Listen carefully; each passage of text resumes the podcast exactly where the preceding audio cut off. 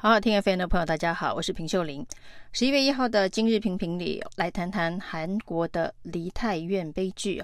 梨泰院悲剧呢，造成了一百五十四人死亡，而且大部分都是非常非常年轻的生命哦。那一百零三人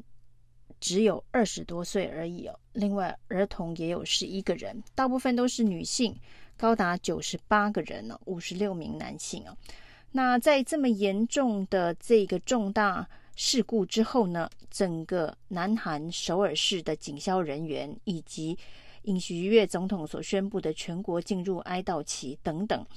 看起来必须要重新整顿首尔的公共安全的相关的议题哦。就在这个时候呢，尹锡悦到了这个梨泰院哦，那在视察梨泰院的呃。意外现场的时候呢，只是问了一句：“这里死了那么多人吗？”那这句话呢，已经在网络上面引起了网友的怒火，炮轰尹锡悦完全没有同理心啊！那这对韩国来讲，当然是举国上下非常震惊而且悲痛的事件哦！那尹锡悦的政治敏感度让他踩了地雷，引发了众怒啊！那同理心这件事情，的确是政治人物。必须要修的必修课。那这是韩国在世越号船难发生之后呢，相当罕见的重大公共意外事件了。那世越号船难间接也导致了前总统朴槿惠被罢免下台。那这一次尹锡悦的难关要如何度过，恐怕也会有一场政治风暴。那甚至呢，在这个新冠肺炎疫情呃刚刚过去哦，全世界都在进入了一个新的呃疫情后的经济，期待能够出现正向循环的时候，在万圣节前夕，韩国发生这么重大的呃公共意外哦，其实也蛮让人担心，韩国的经济的复苏恐怕会因此蒙上阴影。那看看韩国，其实很多人立刻联想到，如果同样的状况发生在台湾，我们有应变的能力吗？那这件事情呢，当然也成为现在正在如火如荼进行的这个选举战场上面攻防的议题啊。那果然在台北市这个议题呢，嗯、隔了这么远，那发酵攻防，那是完全政治口水等级的攻防。当然，第一时间呢，这个在台北市的包括了蒋万安、黄珊珊跟陈时中都发表呃对这件事情的哀悼之意哦。那除此之外呢，我们可以看到民进党的操作是把它这个政治呃操作，那等于是在消费梨泰院的悲剧哦。怎么消费呢？把梨泰院的公共意外、公共安全意外跟大巨蛋哦，根本还没有开始营运的大巨蛋做了一些连结哦。那最早呢，网军的侧翼呢就说，呃，看看梨泰院所发生的这一个悲剧哦，那大巨蛋的这一个逃生以及防火相关的审查，那内政部还在审查当中哦。那柯文哲急着想要通过。那不断的批评中央卡弹这件事情哦，因为这个审查有关于防火避难的审查是已经审查了一年六个月哦，那一年六个月能不能够得出结论，就是这个防火避难的安全设计到底是行还是不行哦，总是得给一个答案呢。那包括了陈时中竞选总部的总干事吴思瑶也提到。就是呢，这个时候就应该要来好好的检视大巨蛋的公安相关的措施啊。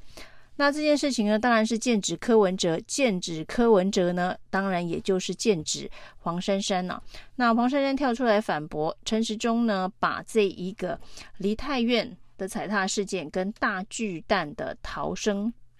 避难哦绑在一起讨论呢，是鱼目混珠哦，这是完全不同的形态以及完全不同的思维哦。不过陈时中解释哦，这个大巨蛋现在正在审查的部分呢，是所谓的防火避难哦，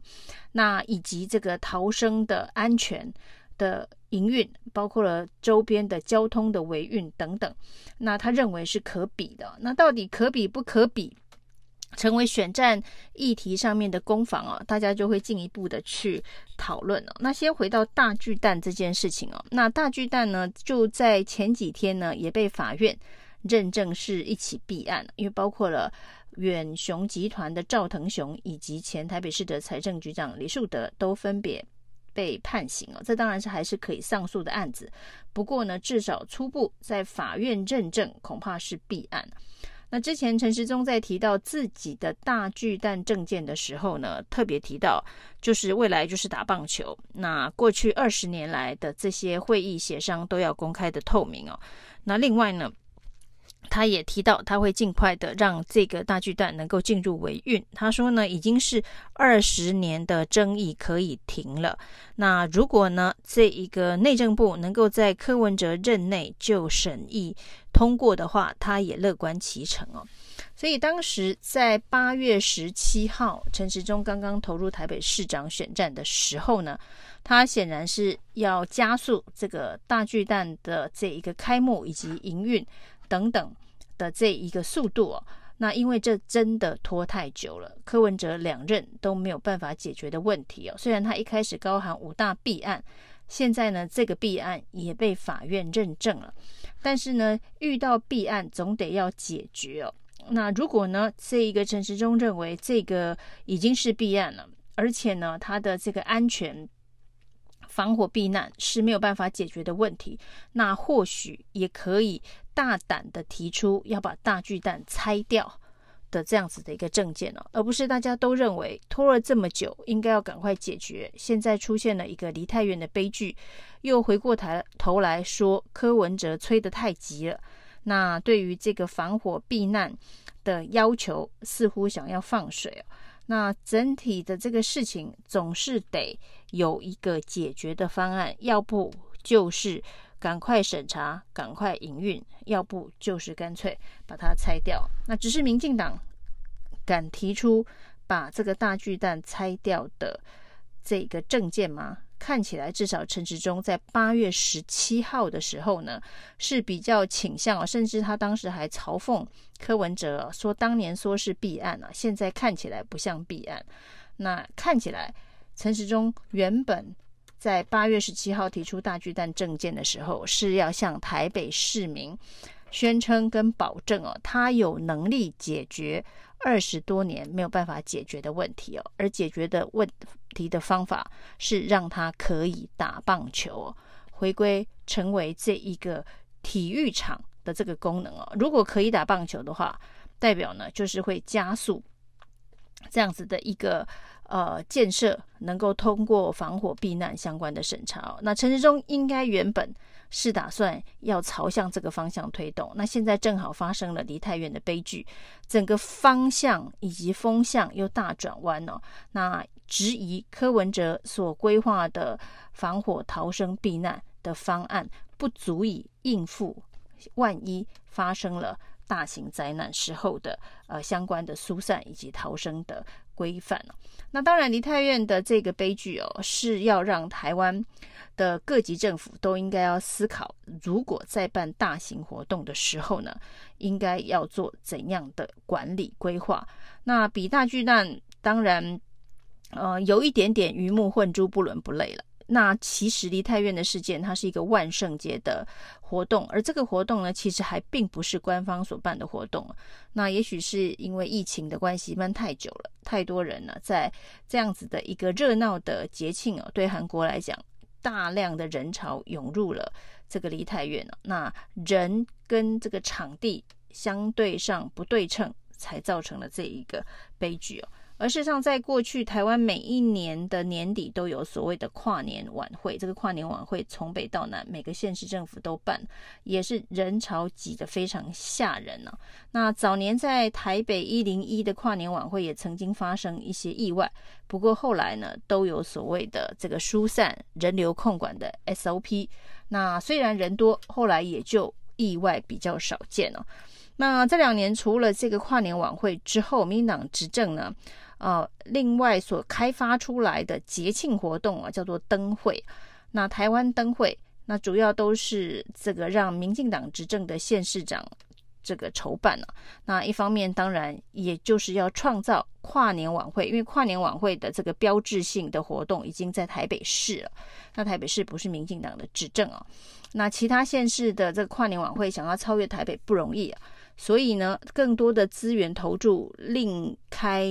一条捷径啊，就是资源投注给台湾灯会。那所以呢，这个二零一九年的屏东灯会啊，那当时呢，呃，造成轰动啊。那开幕日来了八十几万人呢，啊，那这个第一个连假活动期间的第一个连假也有一百六十七万人。当时就发生了这个接驳车要等三四个小时啊，那。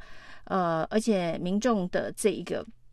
拥挤程度、摩肩擦踵的程度，曾经也有人反映啊，这一个人潮过于呃拥挤这件事情有没有公共安全的问题？那后来呃，在这个今年的台湾灯会在高雄，哦高雄也宣称有一千万人去看了这个灯会哦，一千万人的一个。呃，集集会活动啊，那当然，它的所谓的公共安全可能发生的疑虑跟争议哦，跟这一次的梨泰院所衍生的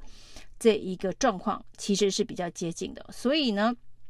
不管是这一个跨年晚会，那台新北市的耶诞城，或者是台湾灯会。这一类人潮大量聚集的活动，而且这些活动呢，大部分就是由官方所办哦。那梨泰院这样子的一个呃民间自发的活动，那警消人力配置的不足，在事前的误判，那这都是首尔市政府必须去检讨。而台湾呢，这个跨年晚会、耶诞晚会、台湾灯会，那这些活动的人潮更是惊人哦，因为高雄的台湾灯会。今年三月份就宣称来了一千万人呢，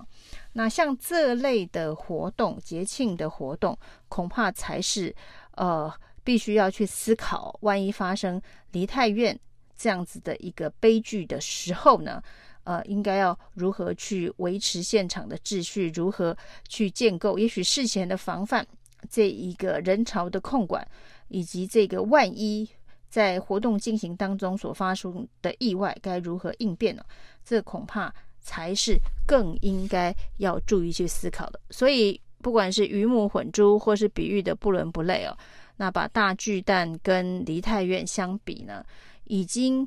就是在消费梨泰院的悲剧，成为台湾选举场上的政治口水。以上是今天的评评理，谢谢收听。